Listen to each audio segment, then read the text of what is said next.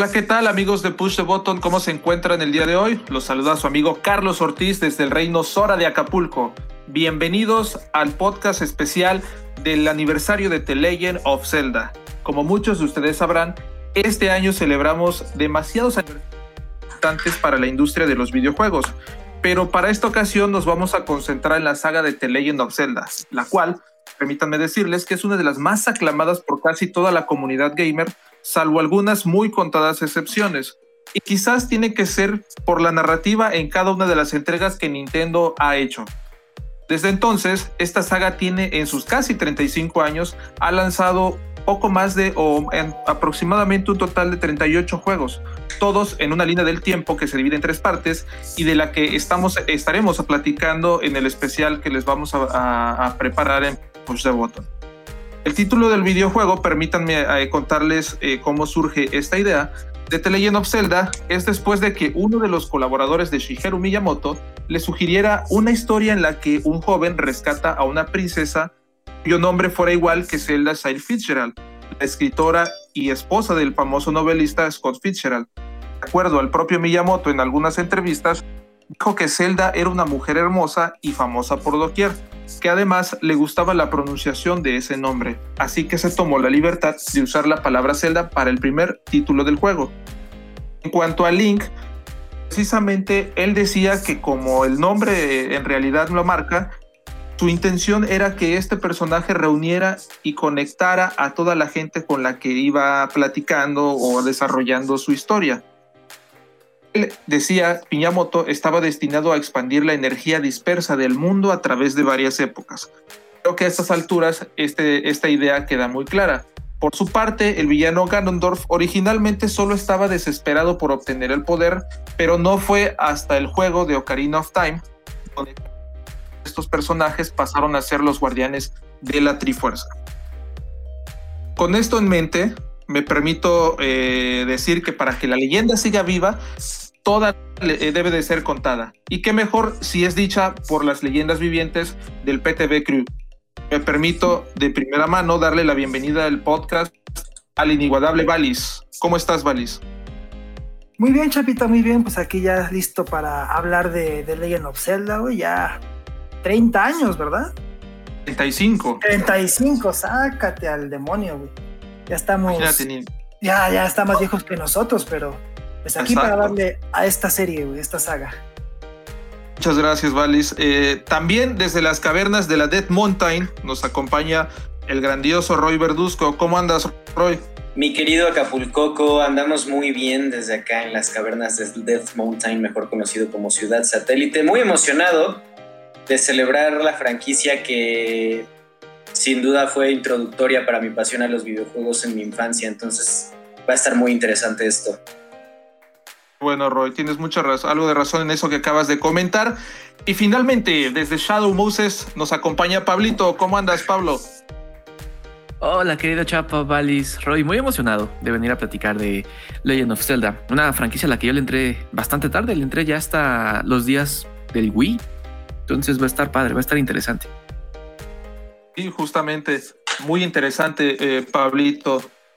Vamos a entrar en materia, eh, muchachos, y me gustaría, para antes de, ampliar la conversación en el, en el, maravilloso universo que es Zelda, que cada uno de ustedes nos contara cómo fue que llegaron a este videojuego, ya sea en la primera entrega del Nintendo NES, o en el Game Boy, o en el Super Nintendo, o en el 64, o como dice Pablo, en el Wii.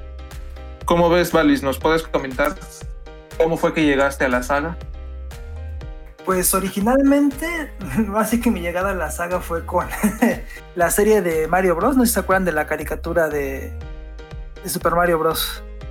Claro, sí, sí, me acuerdo. Me acuerdo que me acuerdo que bueno en el videocentro donde yo iba así, videocentro, señores, así de viejo estoy.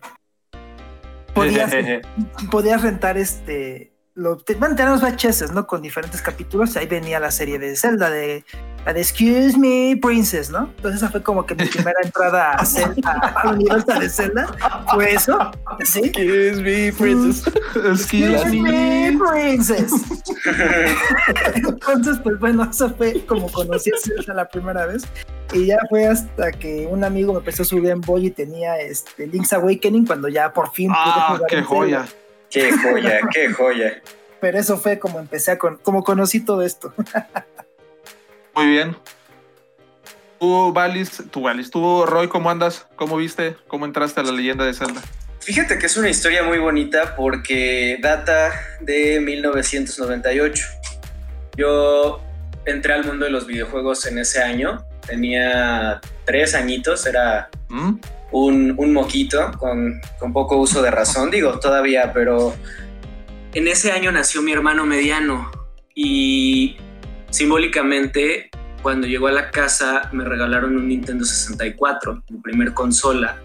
Venía con dos juegos, el Claro. Super Mario 64 que había salido en 96, si no me recuerdo, Sí. y Ocarina of Time, que había salido justo en 1998. Entonces es algo que en, en- en mi historia como ser humano en esta existencia es súper significativo porque fue uno de los dos juegos que me despertó la pasión por lo que le estoy dedicando el día de hoy mi vida. Entonces, pues esa fue la historia. En aquel fue abril de 1998. Mira, justamente coincido en, en esta idea eh, este, que, que comentas. Para mucha banda también creo que eh, la seriedad de, que, de los videojuegos empezó a partir de, de- de Ocarina of Time. Para Sí. algunos, para algunos, digamos que de, de esta generación como el, eh, de la tuya sobre todo, sí puede ser esta concepción. Tú, Pablito, nos habías adelantado que eh, la conociste ya en, en la- en su edición en la Wii, pero platícanos más sobre esto. Estuvo bien chistoso porque como, como Val- a Valis lo conozco de años, cuando yo tenía como 18, 19 años, saliendo, al- no, sí, como 19, 20 años, algo así. Eh, yo trabajaba en un taller automotriz.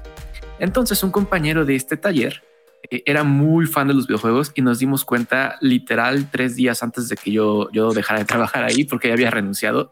Entonces nos la pasamos así platicando y platicando. Y el último día que yo fui, eh, hicimos un intercambio. Yo le presté el Resident 4 para, para Wii y él me prestó el Twilight Princess. Ujú. Eh, que debo decir que no, bueno, es que no sé. A mí me aburrió muchísimo el intro, pero así muchísimo Sí. eh, que me costó mucho trabajo continuar. Sí, sí, sí lo continué y demás, pero sí fue como súper complicado. Eh, te voy a decir que con el tiempo cambió mi, mi forma de verlo, pero al menos entiendo las razones de por qué muchas de esas cosas. Y la historia me gustó, está muy entretenida, aunque tal vez no es el mejor juego para por dónde empezar, al menos para mí no lo fue. Eh, ya después empecé a, a probar otras cosas como el Mayoras, el, el Ocarina y demás, y ya entendí por qué estaba padre el Twilight Princess, pero de otra manera sí lo vi como muy complicado y así fue como llegué a la franquicia de Zelda. Muy bien, ciertamente más adelante vamos a, a- a tener esta de cómo, cómo debemos iniciarla, así como ah, de repente tenemos estas eh, preguntas para cómo debemos de ver las películas de Star Wars para los novatos, cómo, cómo deben de iniciarse en esta franquicia con tantos juegos. A mí me gustaría también eh, hacerles esta pregunta a los tres.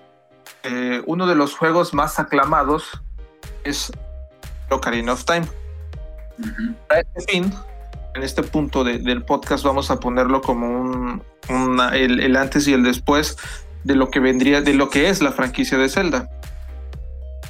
Todos aquí lo jugamos. La distancia desde aquella primera vez con el que lo jugamos en el 64 o donde lo hayamos jugado, ¿cómo interpretas esta sensación que te provocó al estarlo, al terminarlo o al ir desarrollando la historia? Lito, ¿nos puedes contar? Pues mira, yo, yo al, al- el Ocarina lo jugué nuevamente, le entré tarde al azar. No se enojen conmigo, amigos. Eh, lo jugué, híjole, hace como seis años apenas. Y me compré un, un Nintendo 3DS. Y en cuanto vi que estaba en descuento el, el Ocarina of Time, lo compré, lo puse. Tengo, tengo muchas memorias de ir jugando ese juego en el metro. pero me encantó. A mí me fascinó ese juego. O sea, a pesar de que lo jugué cuando ya estaba bastante añejado y ya había Play, creo que ya está Play 4 había, no estoy seguro que pues estaban los juegos de última generación y lo que quieras. Recuerdo que había muchas mecánicas muy bien, el control se sentía preciso, maravilloso, incluso las implementaciones que tenía eh, de giroscopio que pues, pues, funcionan, ¿no? O sea, no son los mejores, pero funcionaban. Estaba muy bueno el juego, estaba muy divertido, la trama se iba desarrollando de manera increíble, al menos yo sentí que era un juego que estaba contando una historia que igual y no era el hilo negro, pero estaba muy padre, estaba muy entretenida. Los personajes eran maravillosos. Eh, la princesa, el Ganondorf, la Trifuerza, todos estos elementos que te hacían de verdad sentir que eras tú el héroe, el héroe silencioso, por supuesto. Eh, yo sí sentí que estaba jugando un juego fresco, un juego nuevo, a pesar de que era un juego que en ese entonces ya tenía pues, más de una década, década y media, Prox. Más o menos, sí.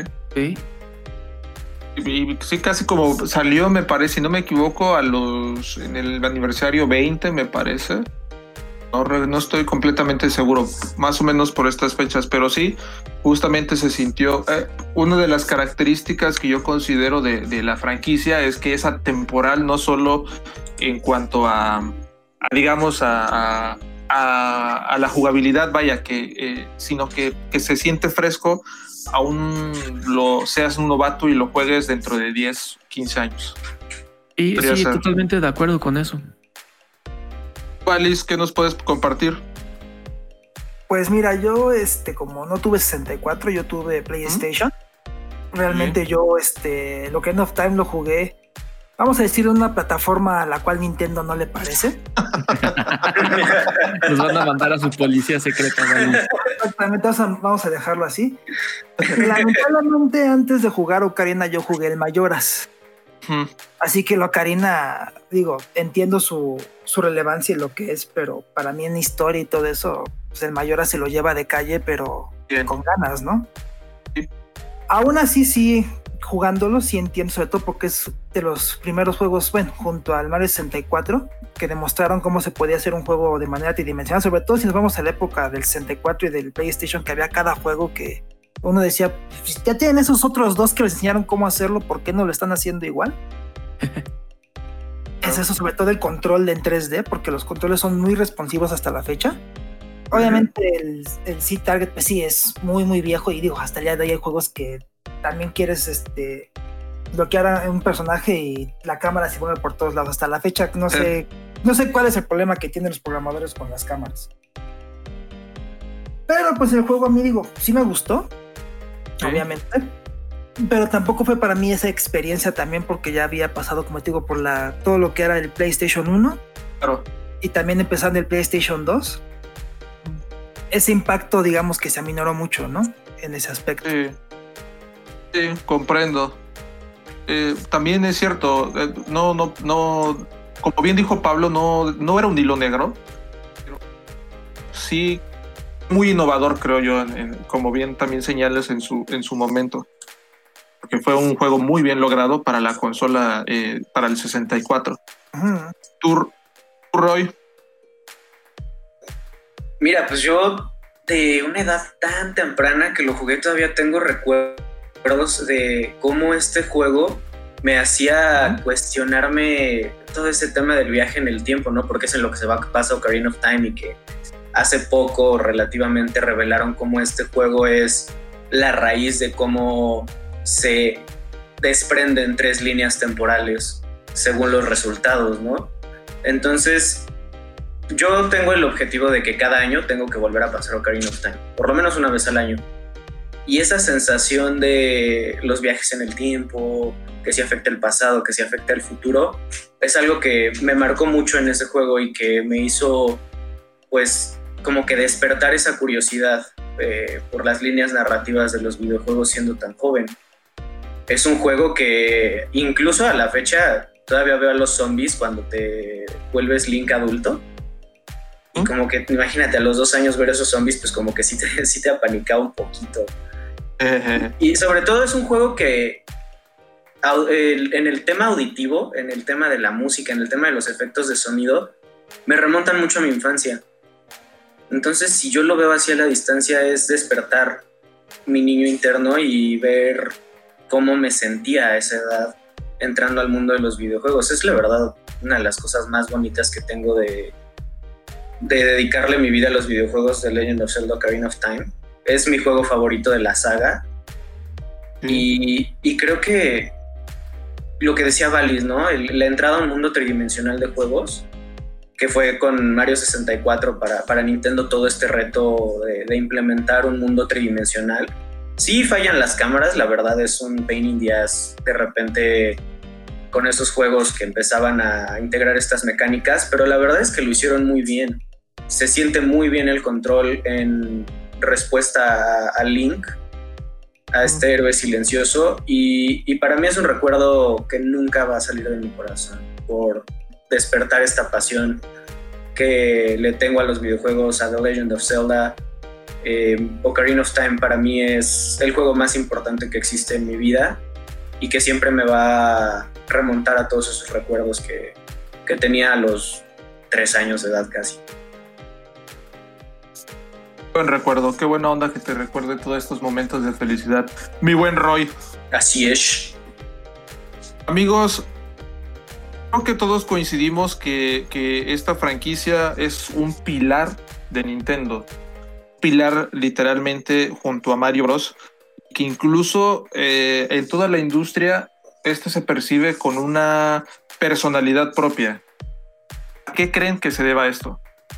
Es decir, Valis mencionó, permito expandir la, idea, eh, Valis hace rato mencionó que Ocarina of Time era un juego muy bien hecho para la época y para la consola como tal y que además los controles estaban muy eh, responsivos y que eso quizás también aporta mucho a, la, a la aceptación del juego.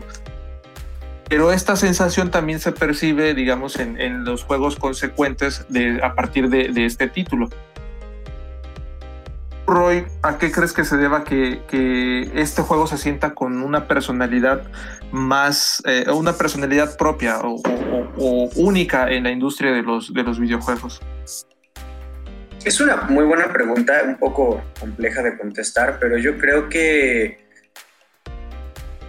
lo que logra Nintendo con Ocarina of Time es justo, y bueno, en general con, con, Zelda, pero más con Ocarina of Time, creo que es el hecho de abrir todo un universo, de dar pauta a tres líneas temporales sumamente complejas, literatura, eh, un montón de cosas que hacen de este mundo algo tan grande como podría decir incluso El Señor de los Anillos o Harry Potter, obras literarias que, que tienen un montón de elementos narrativos.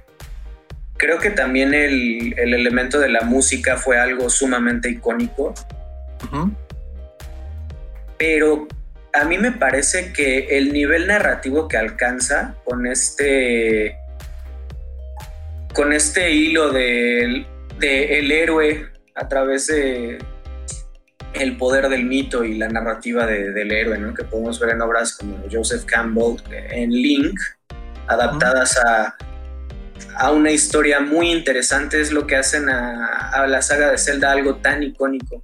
Y ahorita que empezamos el podcast, creo que algo que mencionaba Pablito de, de Link, que es un héroe mudo.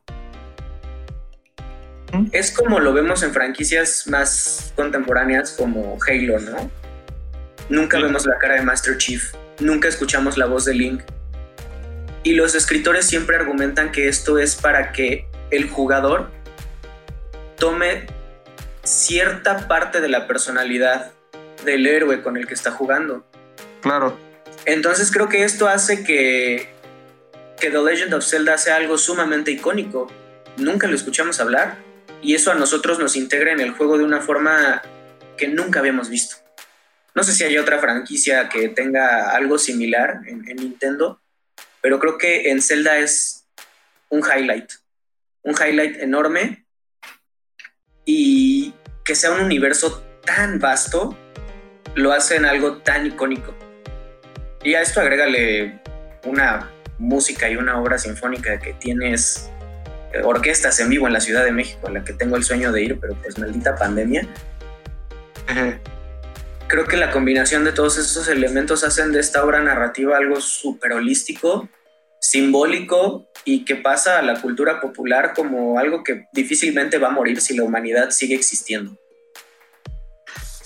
Sí, eh, yo coincido también en que la música ha permitido que desde Link's Awakening, eh, la música de, del juego, de la franquicia como tal, ha permitido que tenga una, puede ser una mayor aceptación, porque uno de los de los de las cosas que más nos recuerdan a nosotros, eh, a los humanos, son, son precisamente las melodías y, creo que supieron aprovechar esta, esta cuestión quizás hasta psicológica.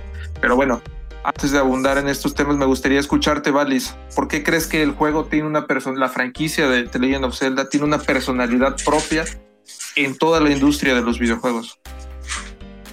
Pues mira, como ya Roy lo dijo, tú también, más que es la música, el aspecto musical, pero más que nada es el aspecto auditivo que tiene Zelda, porque ahorita puedes poner una, un audio de, por ejemplo, cuando descubres un cofre y todo el mundo sabe de qué juego es. Automáticamente sabes a qué estás, qué estás oyendo. Claro. O sea, Nintendo logró hacer también con los sonidos. Pues ahora sí que reconoces luego, luego que es Zelda. Claro. Digo, lo que Roy decía respecto, por ejemplo, de Link, ¿no? De que él era silencioso y eso. Digo, eso es una cosa que se ha usado hasta el cansancio desde antes de Zelda. O sea, no, ellos no. Y en todo caso de Nintendo, Samus tampoco tenía voz hasta el Fusion. Sí, Link nunca le han dado voz, por ejemplo, pero también Link es un.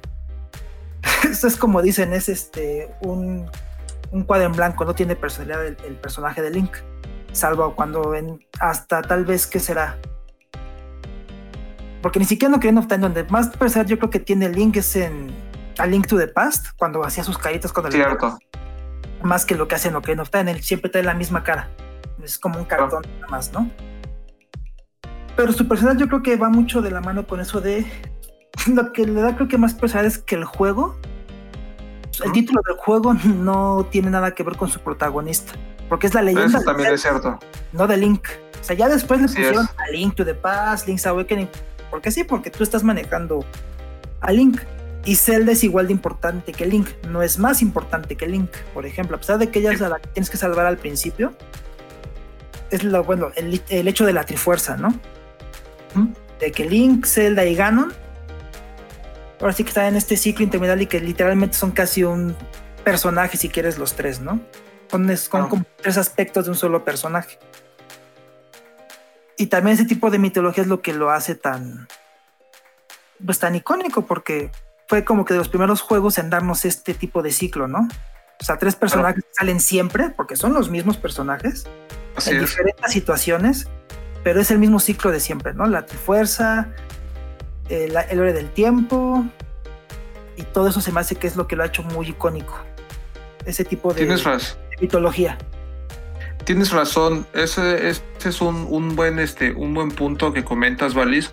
La, algo que, que, también es muy característico de, los juegos es que a pesar de tener un argumento eh, bien, bien eh, digamos, muy marcado, como este eh, que mencionas de los tres de, cada de los tres personajes principales, con sus características bien definidas y digamos un fin desde ya también marcado, un destino de un enfrentamiento entre las tres partes. Pero aún así, cada, cada contexto que le añaden o el desarrollo en, en, el que gira esta, esta trama también ha sido muy interesante cómo han sabido manejarla. Ya que, digamos, ya por, por excelencia y acá por, por, por, por todo esto sabemos que lanzan un juego de Zelda y ya sabemos que en algún momento vamos a pelear contra Ganon. Pablito, ¿Tú qué crees eh, a que se deba la personalidad eh, propia que se percibe, con la que se percibe The Legend of Zelda en la industria de los videojuegos? Mira, creo que nuevamente retomando el, argumento que ya todos dieron, la música es maravillosa, es increíble. Y creo que también, tal vez siendo un poco abogado del diablo, el momento más importante o cuando menos trascendental en la historia de Zelda, a pesar de que tal vez a mí me gusta más el... el eh, ¿Cómo se llama el Super Nintendo? Links, Links, to the Past. Link to the Past. Link to the Past. Pues me gusta más ese que Locarina. Sí. Eh, obviamente Locarina es tal vez el más famoso y tal vez el más importante de, de los videojuegos. En ese entonces, eh, la industria todavía era dominada por personas jóvenes. Me refiero a dominada en el sentido de los que lo consumíamos. Entonces, tal vez también éramos muy impresionables. Tal vez lo recordamos eh, mucho por este tremendísimo salto en todo sentido que hubo, por ejemplo, de la Link to the Past a Locarina of Time, que parece en hechos cinco décadas eh, de, de, de, tiempo aparte, porque eh, innova en absolutamente todo sentido y lo hace muy bien, cosa que no sucedió, o al menos ese salto nunca lo volvimos a ver, hasta, al menos hasta la fecha no lo hemos vuelto a ver en, en, ningún sentido. Tal vez lo más, lo más importante hasta este momento ha sido Breath of the Wild desde entonces. ¿Cuál fue el anterior al Breath?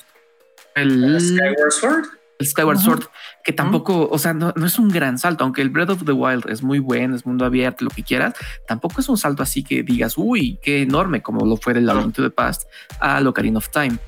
Entonces tú al haber sido sorprendido a una edad tan temprana y tal vez impresionable por todo lo nuevo que ponía en la mesa el Ocarina of Time y ah, por méritos propios también es muy muy muy bueno tal vez es la razón por la que perdura, por la que lo tenemos tan presente hoy en día.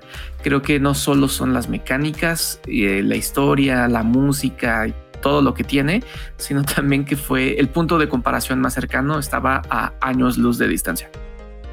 Tienes toda la razón, es un elemento, un factor externo también que, que, que de repente se nos escapa a la fórmula, pero sí también la mayoría de los que lo vemos, uh, a, con, con, gran cariño y, y, a la distancia, eh, puede ser que, que, se deba a esto, a que a esa edad sí éramos con una éramos inocentes y tenía y creíamos en lo que estábamos viendo y que el bien siempre le iba a ganar al mal.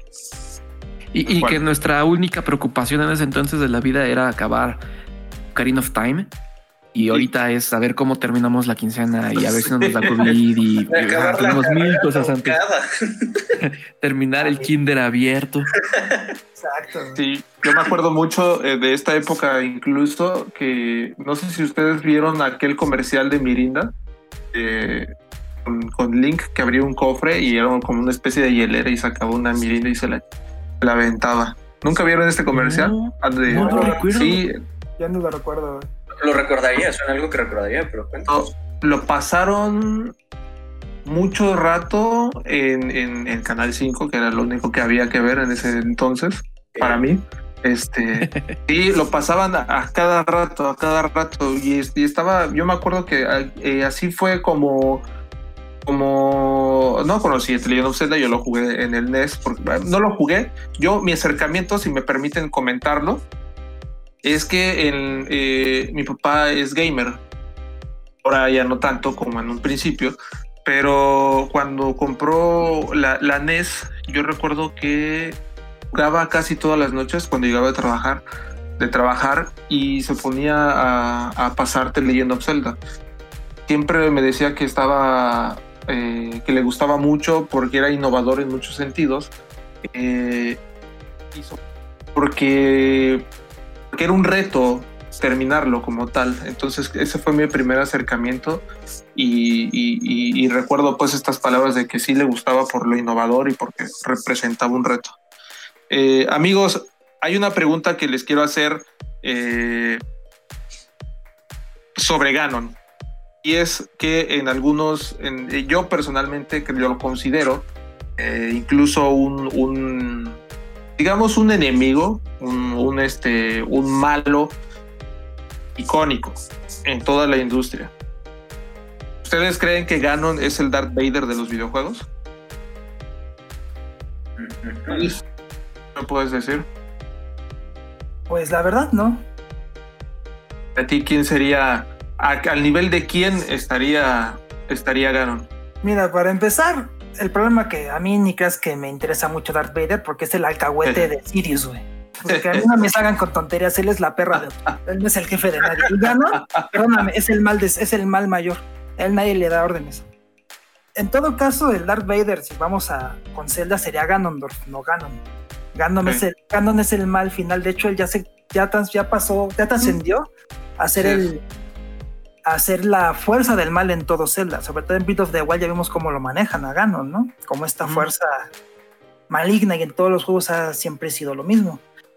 En todo caso, pues como digo, sería como Darth Vader, un enemigo como Darth Vader en los videojuegos. Déjame pensar. Ridley de Metroid, es el alcahuete de Mother Brain. Eso más, más, a mí sería él. El Darth Vader de Nintendo sería Ridley. Tienes razón. Rito. No, definitivamente no. Es este. El Darth Vader. Tal vez si me preguntaras en un sentido más específico, ¿Mm? lo malos que son, no sé. Pero no, no, yo creo que Ganondorf está muy padre, la verdad, como para compararlo con Darth Vader. Híjole. Es que, o sea, independientemente de lo que dice Valis de que sí, Darth Vader es el alcahuete, me encanta la palabra, de, de Darth Sidious, eh, eso ya es como una lectura, tal vez no tan profunda, definitivamente no profunda, pero no es la primera lectura que uno tiene de Darth Vader. Eh, en el colectivo popular, Darth Vader es como el protagonista por excelencia. Eh, si lo tomamos por ese lado, así digo que Ganondorf no lo es, yo diría algo más como eh, tal vez Bowser, siendo el. Darth Vader de los videojuegos. Pero no, yo no lo veo como, como un tremendísimo villano, la verdad. Bien. ¿Tú, Roy? Sí, creo que tampoco me atrevería a afirmar tan categóricamente que es un villano eh, a ese nivel de similitud con Darth Vader.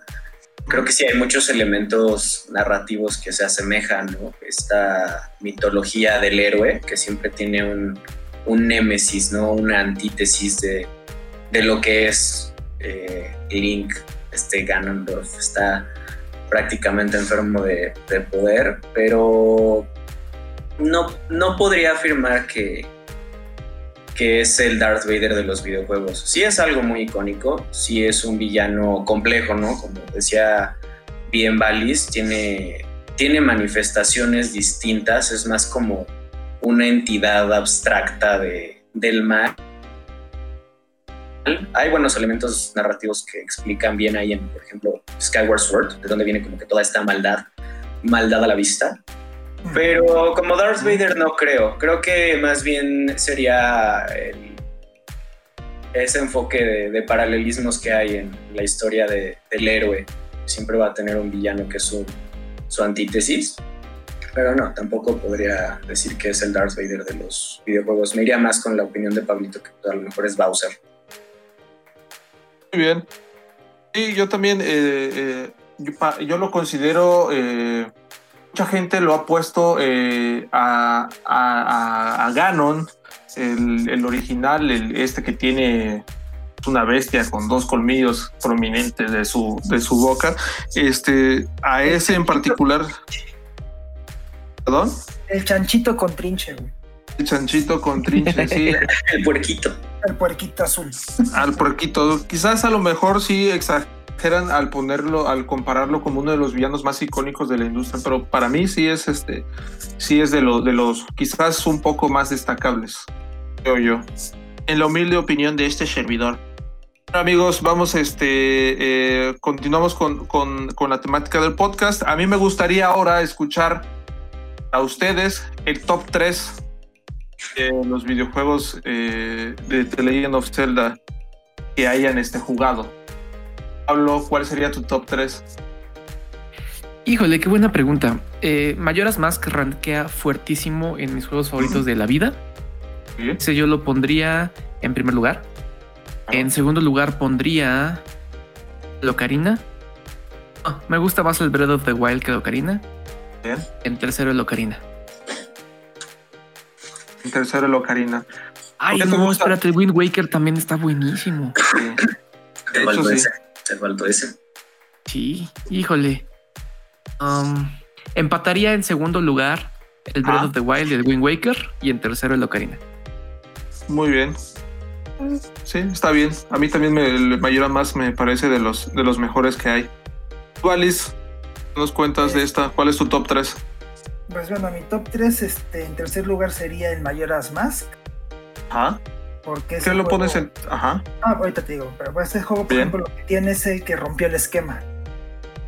claro. fuerza ni nada tiene que ver ahí, ¿no? Y convirtió a lo que realmente era un NPC medio glorificado en Ocarina of Time en el villano principal. Skull Kid, que él era un personaje más. Entonces por eso a mí se ve, por eso de, todos los juegos de Zelda es de los que más, de los que me gustan más. En segundo lugar es este Link's Awakening porque es el primer juego de Zelda que yo jugué. Bien. Por eso es que a mí es como mi segundo título de Zelda favorito y el primero es A Link to the Past porque ese juego a mí me encanta. Se lo puedo jugar y jugar y jugar otra vez y es un juego que yo le podría dar a cualquier persona y sé que le gustaría jugarlo y tal vez hasta lo terminaría porque no es un juego tan complicado a diferencia del Ocarina o del Mayoras o de todos los juegos ya 3D de Zelda, es un juego que se le puedes dar a quien sea y lo va a poder disfrutar porque es, es, simple, sí, obviamente más complejo que Link's Awakening y que el original, pero se me hace un juego que puede ser disfrutado casi por cualquier persona. Sí, tienes razón. Tienes razón ahora que comentas esto, no lo había pensado. Tú, Roy, ¿cuál sería tu top 3? Pues es una pregunta difícil, pero tratando de objetivizarlo un poco, creo que igual pondría en primer lugar Majora's Mask. Muy compartida la opinión con Valis. Fue un juego que se salió completamente de lo que era The Legend of Zelda. Eh, Skull Kid me parece un personaje que integraron de forma sorpresiva e impresionante. Es un juego narrativamente impactante. Un juego que integró elementos completamente novedosos lo de las máscaras me pareció. ¡Wow! O sea, creo que pocas veces habían visto algo parecido y es lo que más te entretiene del juego, ¿no? Poder personificar personajes que nunca habías podido jugar, ser un Sora, ser un Goron, ser un Deku, es algo que me llamó mucho la atención. Me gustaría poner Ocarina of Time en primer lugar, pero sí viene como que esta parte que decía Pablito de la la impresionabilidad de la edad y pues todo el elemento de, del corazón. Lo pondría en segundo lugar porque en un argumento un poco más metálico es un juego que abrió todo el universo a esta teoría de las tres líneas del tiempo que luego fue confirmada por los propios escritores. Y en tercer lugar pondría a la par el Wind Waker y el Skyward Sword, porque te muestran unas gráficas muy nuevas, te muestran mundos caricaturescos, te muestran una música más fresca. Eh, son juegos a los que les tengo mucho cariño, los veo como juegos muy inocentes, eh, tienen una, un arte visual que es de mis favoritas en, en la saga de Zelda, entonces los pondría un poquito a la par, pero si me tuviera que ir por uno, definitivamente Wind Waker. Definitivamente Wind Waker. Creo que Wind Waker da muchísimo de qué hablar. Podría haber toda una serie de podcasts de Wind Waker y yo pondría esos tres como mis favoritos. Muy bien, buena selección.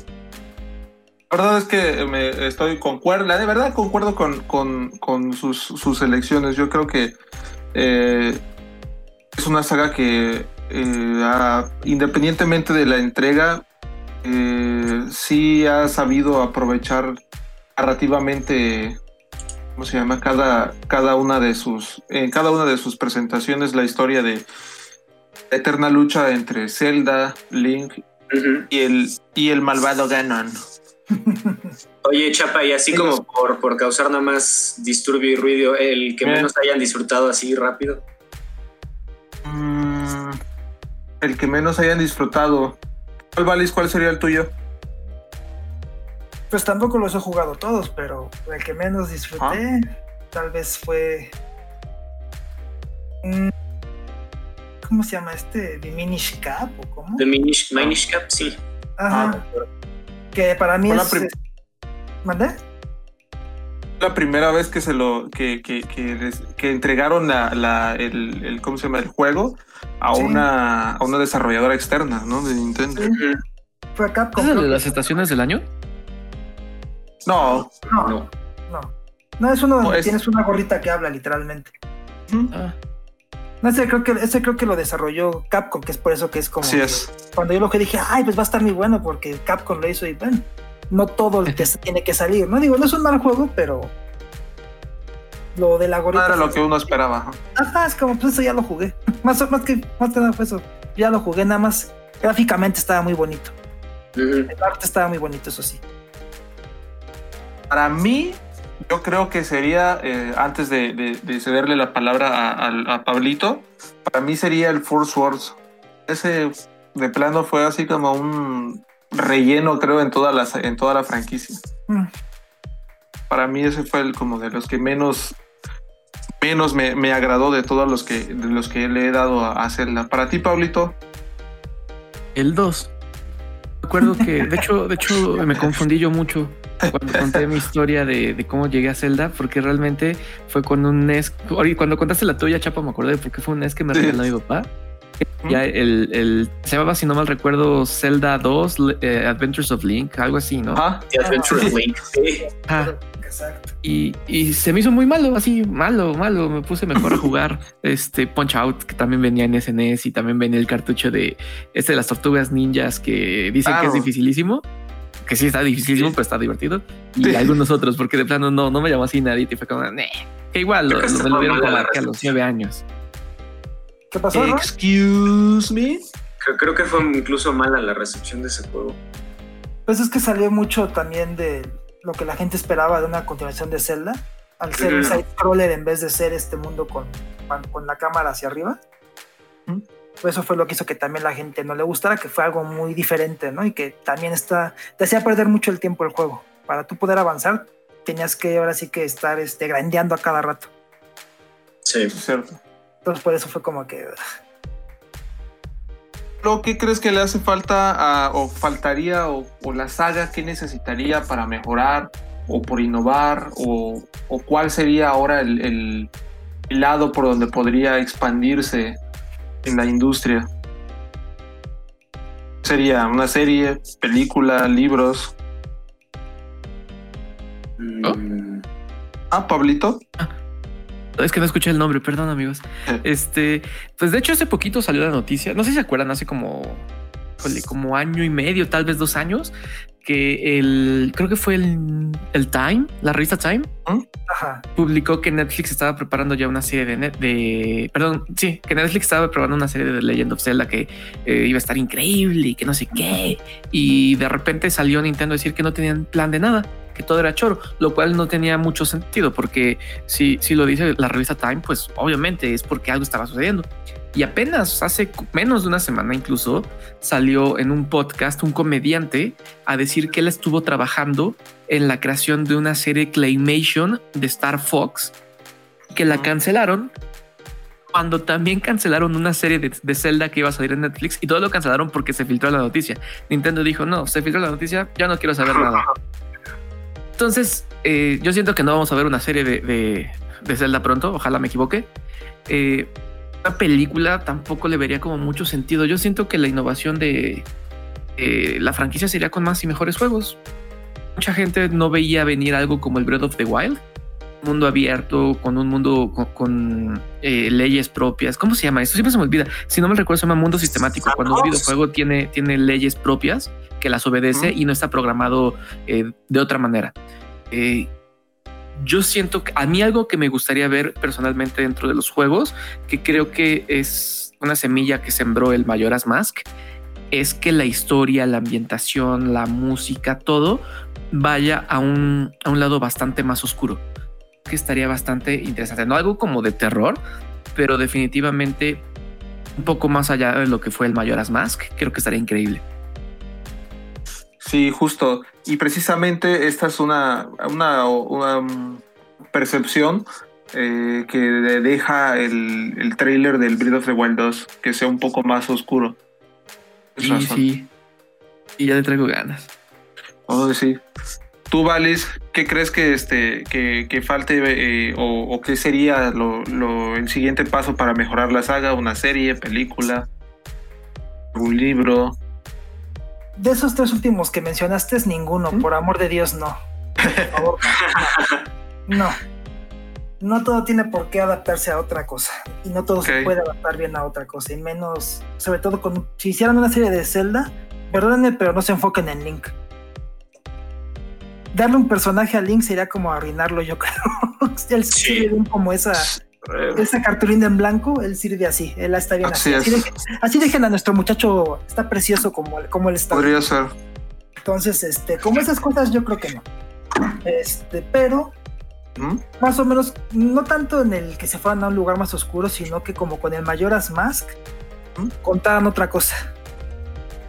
O sea, Link, como Mayoras Max o Link's Awakening, que no tenga él que ver con la Trifuerza, algo que o sea, que no siempre Ganon este, sea, el que esté regresando, ¿no? Como una historia inter tal vez entre estos eventos donde Link haga otra cosa o tenga que resolver otro problema. O uno donde manejemos a Zelda, darle más protagonismo a Zelda, por ejemplo. ¿Mm? no como los del 3DO, porque sí hay un juego de Zelda técnicamente en el 3DO. Pero eso, o sea, tal vez zafarnos un poquito, es más, incluso me atrevería, bueno, volviendo un poco al tema de Darth Vader, que como digo, yo no siento, en todo caso sería Ganondorf, eso, enfocarnos en Ganondorf, no en Ganon, Ganon como el elemento maligno, como Satanás, está bien, él sirve. Pero Ganondorf, que es lo que hizo Kane of Time, presentarte ahora hacia un villano con un poquito...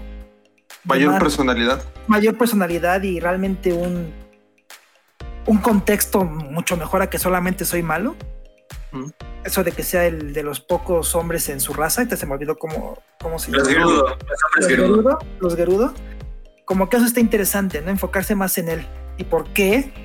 Se quiere, porque es el, porque es el avatar de, Gan, de Ganon por excelencia. Para mí eso sería yo creo que eso, intentar diversificar un poco, no enfocarnos ya tanto en Link, porque tenemos muchos juegos de Link y sobre todo en el aspecto de Zelda, porque si ella es tan importante, tanto que Link por eso, ahora sí que ellas, ellas al final es quien siempre termina con el mal, pues ahora dedicarnos a algo que haga ella. Y también de Ganondorf para expandirlo a él, porque él es el tercer protagonista de la serie. Claro. incluso recuerdo mucho en, eh, previo al lanzamiento de Breath of the Wild, mucha gente anticipaba, ya sabes, estos rumores de rumor, rumor, rumor, que en esta, en esta versión, en, en este juego de Breath of the Wild, anticipaban que se iba a poder elegir a una, a una Link versión femenina, si, el, si, el jugador así lo quería, pero finalmente pues no pasó. Pero coincido, eh, sería muy interesante eh, ver esta perspectiva, ahondar un poco más en, en, en el por qué quizás Ganondorf decidió o decide siempre Sendero del Mal. Claro. Y, también sería más interesante o igual de interesante eh, brindarle mayor protagonismo a Zelda. coincido Más que hacer a Link mujer, porque sería el mismo personaje, pero en mujer, más bien enfocarnos en el personaje que ya tenemos. Sí, es, y enriquecerlo. Y enriquecerlo y sobre todo que Zelda sí tiene personalidad a diferencia de Link. A diferencia de Link, Exactamente. Para ti, Leo. Para ti, Leo. Para, ti, Roy, pues discúlpame. No te preocupes. Eh, creo que coincido con Valis en que no, no hagan una película, no hagan una serie. Sería como rotular un Lamborghini no sé, con el osito bimbo. con el osito bimbo, miércoles de Plaza de la Comer. Ponerle así un arañazo en la carrocería con Garfield. sí, no vayan por ahí. Mira, literatura ya hay. No sé si alguien aquí tenga la oportunidad de comprar o haya tenido la oportunidad de comprar Hyrule Historia. No, pero sí, se, sí está bueno. Es un libro con el que sueño. No, no está, cariñoso, pero hay una, es una buena enciclopedia. Creo que si quieres eh, mejorar este juego, eh, creo que es lo que decía Pablito, hacer juegos nuevos con narrativas como vimos en Majora's Mask, como vimos en Twilight Princess. A mí en lo personal me encantaría ver un juego un poco más oscuro, ¿no? Breath of the Wild tiene elementos que dices como, ay, güey, esto sí está un poquito más shady, pero te remontas a Majora's Mask o Twilight Princess y son juegos con una trama un poco más eh, enfocada a una audiencia quizás un poco más adulta. Tienen que integrar esta parte de que mucha de la audiencia de Zelda pues ya estamos entrando a la chaburruquez y, y nos gusta, nos gusta, nos gusta lo shady, nos gusta lo oscuro, ¿no? Eh, o sea, por ejemplo, están estos juegos muy lindos como lo fue Wind Waker, pero pues tú comparas Wind Waker con, con este con Majora's Mask, ves dos cosas completamente diferentes y llama más la atención. Creo que es opinión de todos aquí, eh, un juego como Majora's Mask, un juego oscuro. Integrar personajes de forma sorpresiva, ¿no? Como lo fue con Skull Kid, como lo fue con Midna. Eh, el desarrollo de personajes es algo que siempre ha hecho muy bien esta saga. Integra nuevos personajes, puedes desarrollar. Lo, lo, de, lo de Ganondorf es algo que me parece sumamente acertado por parte de Valis, ¿no? Y lo hicieron con una película. Yo no soy fan de las películas de Disney, pero cuando le hicieron el spin-off a Maléfica, la, verdad, la verdad está muy buena, güey. Está muy buena porque te pinta, un mundo, te pinta un mundo un poco más gris entre héroes y villanos, ¿no? Así, así es el bien y el mal. No hay bien, no hay mal, categóricamente. Eh, esto de, de, el bien y el mal es un tema mucho más gris. Entonces, si se atreven a incursionar un poquito por ahí, sería muy interesante. A mí me encantaría ver eh, el Ocarina of Time, el Majora's Mask y a lo mejor el Wind Waker emulados en 64, pero para verdaderamente mejorar la saga es integrar muchísimos elementos narrativos que tiene la, eh, todos los juegos de Zelda y los personajes para, para hacerlo un universo todavía más grande, más complejo y más atractivo. Sí, decidimos entonces en que eh, girar un poco en, en, la trama, eh, saliendo un poco también de lo previsible, sería el, siguiente paso ah, eh, acertado de Zelda. Ok amigos, partir de ahora quiero que, que, le demos la bienvenida al buen Leo, porque OMG. el buen Leo, así como lo ven y todo, él jamás ha jugado un título de Zelda. Leo, ¿ya andas por acá? Hola, ¿cómo están todos? Buenas noches, ¿cómo les va, amigos? Aquí Hola, Leo, buenas noches. Eh, tal vez es un poco inexacto. Obviamente jugué o probé. Ah, o sea, déjalo ahí, probé. Ah, yo por jugar me refiero a que, por lo menos a que ven historia, lo completé. Probé un poquito de, los primeros Zeldas. Pero la verdad es que nunca me he dado así un juego completo o algo así. Porque pues. Pues vamos y saquemos al elefante del cuarto. No me gusta Zelda. ¿Pero por qué, Leo? ¿No, te gusta porque no te gusta? Mira, yo sé que esto tal vez va un poquito en contra de lo que, estamos planeando. O sea, primero, uno, me queda claro que es una franquicia enorme, me queda claro que tiene un universo maravilloso probablemente, que tiene un buen de de cosas que a mucha gente les ha llevado a, hacer grandes fans de Zelda. Eh, incluso muchos tatuajes que veo de repente en internet son de Zelda. Hola. Pero, incluido los del Robbie.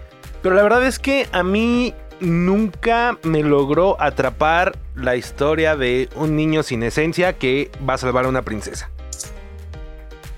¿Por qué mm. digo sin esencia? Porque eh, estaba escuchándolos, obviamente. Y como dice Valis, o sea, se llama la, leyenda de Zelda. Yo me imaginaría que iba a ocupar a Zelda, que Zelda sería la protagonista, etc. Y pues no, es Link. Y de Link, eh, pues bueno, ya dijeron mucho ustedes, pero la verdad es que nunca me pareció eh, un un personaje muy carismático, en mi opinión. O sea, no tiene como las cualidades que a mí me podrían atrapar antes de que me empiecen a descuartizar y este, antorchas, no, la verdad es que no. Eh, no, no es un personaje que a mí me haya atrapado alguna vez la atención. Como te comentaba, o como les comentaba ahorita, yo nunca jugué un juego completo de Zelda, pero probé creo que el de eh, Nintendo, que era el primerito, el del cartucho dorado, ¿no? Si no me equivoco, o algo así.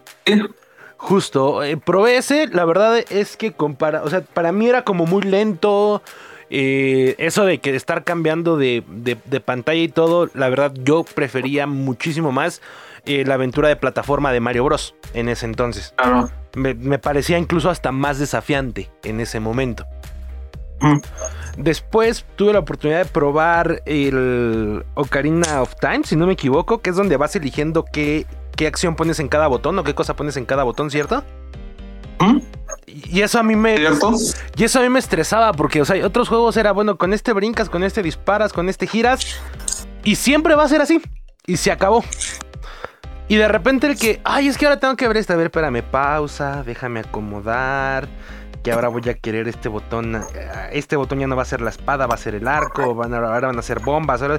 O sea, a mí me parecía que le quitaba acción a la, al momento. Es cierto que por otros lados, o tomándolo en cuenta como por la estrategia de, a qué enemigos estoy enfrentando, entonces qué armas tengo que llevar, sí, sí te da un plus.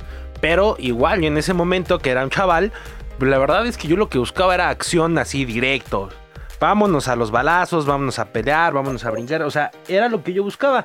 Y es por eso probablemente que... Em, por eso no sea fan de Link. O de, de Legend of Zelda.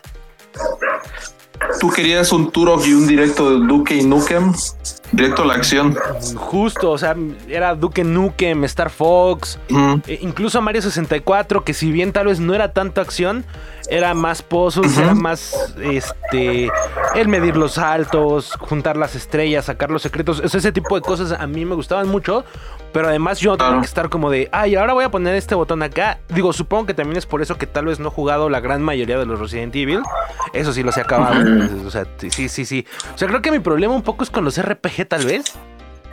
Y yo lo, y yo lo, Y yo lo sentía muy como, como, como como de, de que, ay, en lugar de ir a pelear, ah, tengo que primero cargar la espada, luego tocar una canción en el Ocarina of Time y entonces ahora sí vamos a enfrentarnos a alguien. Entonces la verdad es que eso a, mí no me atraía en ese momento. Y, y, pues ya por eso, y la verdad es que en este, ahora, en, en, esta época actual, pues no le he dado tampoco una segunda oportunidad, la verdad, a ningún, a ningún juego de Zelda justamente esto es lo que queremos, eh, es la siguiente, eh, la siguiente cuestión. Hace un momento yo les platicaba que de la misma manera en que de repente eh, vemos cómo vamos a recomendarle a alguien ver las películas, por ejemplo, de, de Star Wars, amigos, quisiera que me ayudaran. ¿Cuál creen que sería el mejor juego para que Leo reincursione en The Legend of Zelda? ¿Cuál crees que sería, Valis? Pues ninguno realmente. Él ya dio su argumento claro de por qué no le gustan estos tipos de juegos. Y en cierta manera, por ejemplo, si me preguntaras de juegos ah. clásicos, ¿qué le podría recomendar a quien sea? Zelda sería en el último lugar. Primero recomendaría los Mario, los Castlevania, Mega Man, obviamente. ¿Por qué? ¿Mm? Porque Zelda es un juego, como dice Leo, que es, un, es algo muy importante y por qué también, a pesar de todo lo que queremos a Zelda, a Legend of Zelda, por qué Mario siempre va a estar por encima de Mario, le doy el control a alguien, con, con as altas, con B dejas apretar y corres más rápido, ah, ya, y tienes que llegar al final. Y ya. Con Zelda, ah, sí, bueno, tienes que recorrer el mapa, encontrar este cuevas, encontrar esto y aquello, y luego tienes que ir para acá, o sea, es. Es algo más complicado, ¿no? Literalmente, sí, Zelda no es para todos. Mm. Porque es un juego, como te digo, si tú quieres algo más rápido, pues con Zelda no lo vas a obtener. Y en este caso, pues con Leo, como él dice, pues en todo caso le recomendaría el 2. Porque ahí digo, tienes, que estar escogiendo este objetos y lo que tú quieras, pero es más como Mario. O sea, es un juego side scroller. Pero encontrar un poco más de acción, por ejemplo, en el 2 y más gusto que si le digo, ah, no, pues agárrate este, a Link to the Past o a Link's Awakening. Por lo que él me comentó, pues realmente no, o sea, le diría el que tú quieras, ¿no? Y el que te guste, porque el que tú le encuentres el bien, ahora sí que, pues el gusto, porque realmente no creo. Bien. Perdón. Pablito. Ay, perdón que interrumpa, Pablito, eh, mi chapa. Ojo, a ver, también creo que eh, falta, eh, me faltó comentarles que tal vez al día de hoy, si bien sigo sin ser fan tal vez de los RPGs, o sea, por ejemplo, ah. juegos como Assassin's Creed, donde también tienes que seleccionar qué hace cada cruz y, todo, y estar buscando y buscando y subiendo y bajando, el día de hoy llaman mucho mi atención. O sea, la verdad es que soy fan de ya de ese tipo de juegos. Eh, incluso el único tal vez RPG, no sé si llamarlo así, con el que no tuve problema nunca fue Pokémon, las versiones originales. Entonces, no sé si eso tal vez les pueda dar alguna luz de que pudiera tal vez en algún punto darle alguna otra oportunidad a, esta saga. Tal vez para, para poder enfocar más el, juego, que puedan pensar pues cuál, cuál se adaptaría un poquito más a eso. Bien. Polito, ¿Qué recomendarías al buen, al buen Leo? Creo que Valis tocó ahí un punto bien interesante. No todos los juegos tienen que ser para todos, aunque se consideren clásicos. Así es. O sea, poniendo eso sobre la mesa y que la neta, eh, la vida es demasiado corta como para jugar un juego que no te está gustando, o peor, para terminarlo. Creo que también depende del punto de vista sobre el cual lo quieras jugar. Si, si estás buscando, eh, por ejemplo, que te entretenga, y ya viste que no, ya déjalo y, ponte, ponte a darle a lo que sí te llame la atención. Sin embargo, creo que específicamente Zelda, eh, como franquicia, sí puede aportar mucho a un acervo cultural que podamos estar creando como videojugadores. Si fuera la razón por la que Leo quisiera entrarle, yo le recomendaría el Breath of the Wild porque muchas de las mecánicas que tiene son es, bastante más orientadas a la acción sí hay mucho de estar buscando, de estar haciendo pequeñas misiones secundarias, de estar resolviendo puzzles y ese tipo de cosas. Pero ¿cuánto tiempo te toma salir del Great Plateau? ¿Como una hora, hora y media? Más o menos. Más o menos. Después de eso ya, ya puedes agarrar tu ramita y empezar a pegarle a la gente. Entonces eh, está padre y creo que el sistema de, de, mejoras, bueno, no tanto de mejoras, más como de cambio de, de armaduras, de ropitas, incluso esta cuestión de que se rompan las armas, que yo sé que no tiene sentido y que a mucha gente no le gusta, pero a mí me gusta porque eh, le da un dinamismo a no encariñarte con un arma, a probar otras cosas, porque de otra manera tal vez hubiera encontrado una espada y un escudo que me funcionaran para todo el juego y nunca hubiera probado las demás, que también están bastante divertidas. En fin, yo le recomendaría ese solo si tuviera ganas de jugar algo como para decir, a ver, tengo que, tengo que jugar esto porque es importante para la cultura popular, como ver una película que tal vez los trailers no te llaman la atención, pero es muy famosa. Por ejemplo, Star Wars. A mí no me gusta Star Wars, pero he visto todas las de Star Wars. Eh, no, también duran, ¿qué? Hora y media esas madres, ¿no? Y, y creo que, creo que otro juego que le recomendaría de Zelda, un poco contradictorio a lo que decía Valis, es eh, A Link to the Past. Porque ya una vez que después pega, está bastante entretenido, lo siento fluido, este, esta onda de estar repartiendo espadazos y que las bombitas tiene algunos unos calabozos bastante interesantes. Pero insisto, ya lo probó, si no es suyo, no tiene tiempo para, para jugar o para satisfacer la curiosidad e, e incrementar este acervo cultural, la neta es que puedes buscar resúmenes que te cuenten la historia en, en YouTube de 20 minutos y ya estás del otro lado. Exactamente. Ahorita tenemos esa ventaja de que el internet, si nada más te interesa una historia, por ejemplo, en mi caso con Halo, no me interesan los juegos, pero la historia sí. Hay internet y videos. Sí, sí. Cierto. Roy. Mira, pues por los argumentos que dio coinciden que es un poco difícil recomendarle un juego. Eh, me iría más por la línea que dice Pablito, buscar un Zelda que sea un poco más dinámico en cuanto a la acción, quizás un poquito más acelerado los que yo he sentido así son quizás eh, Wind Waker, quizás el Breath of the Wild, pero la recomendación que yo le daría sería creo que Skyward Sword. Fue un juego muy entretenido desde el principio. Te da tareas que, pese a no tener el personaje ya muy levelopeado, son entretenidas. Hay cosas bastante, bastante divertidas. Y el arte visual de ese juego es muy atractiva le puede llamar mucho la atención.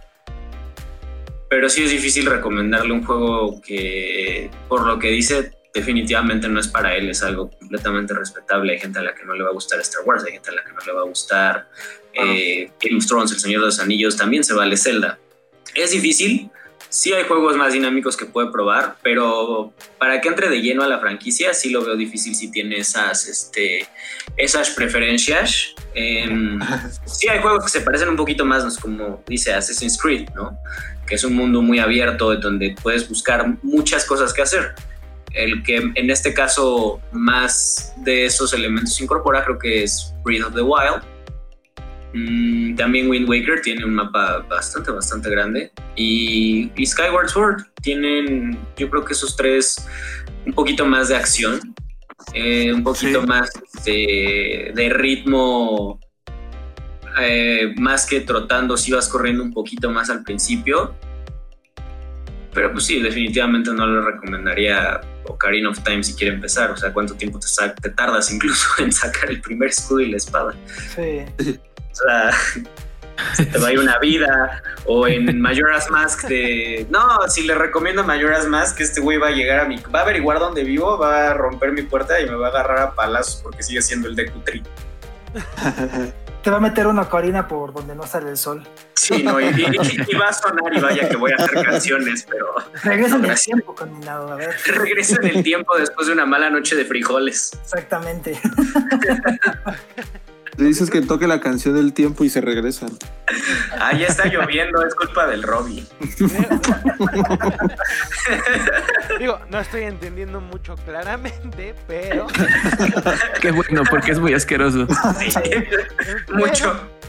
Este, la, o sea, la verdad es que a mí me queda claro que es un universo muy grande, muy vasto, que tiene el gusto o, o logra enganchar durante el primero salió en el 86, estamos hablando de ya más 30, ¿qué? 25 años, ¿no? 35 años. 35, perdón. 35. 35, años. O sea, básicamente, este juego es mucho más viejo que cualquiera de los que estamos acá. Que todos nosotros. es más viejo que todos nosotros. Sí. Y, y si algo ha logrado hacer, que reconozco mucho, es mantenerse vigente con cada nueva versión, porque cada que sale algo nuevo, o sea, yo veo que mi timeline de Twitter, de Facebook se llena de ya viene el nuevo este, Zelda, el nuevo Zelda, ya lo compré, ya lo jugué. Y digo, o sea, me queda claro que algo tiene ese juego que tal vez yo no estoy viendo o no me he dado la oportunidad de ver en alguna de sus versiones.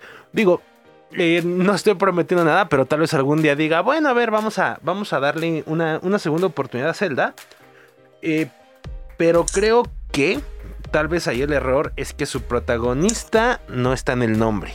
O el nombre no se refiere al protagonista de la de la historia. No sé si me explico. Eso, eso desde niño me causaba como un ahí como de bueno, ¿por qué se llama Zelda? Pero yo manejo a Link.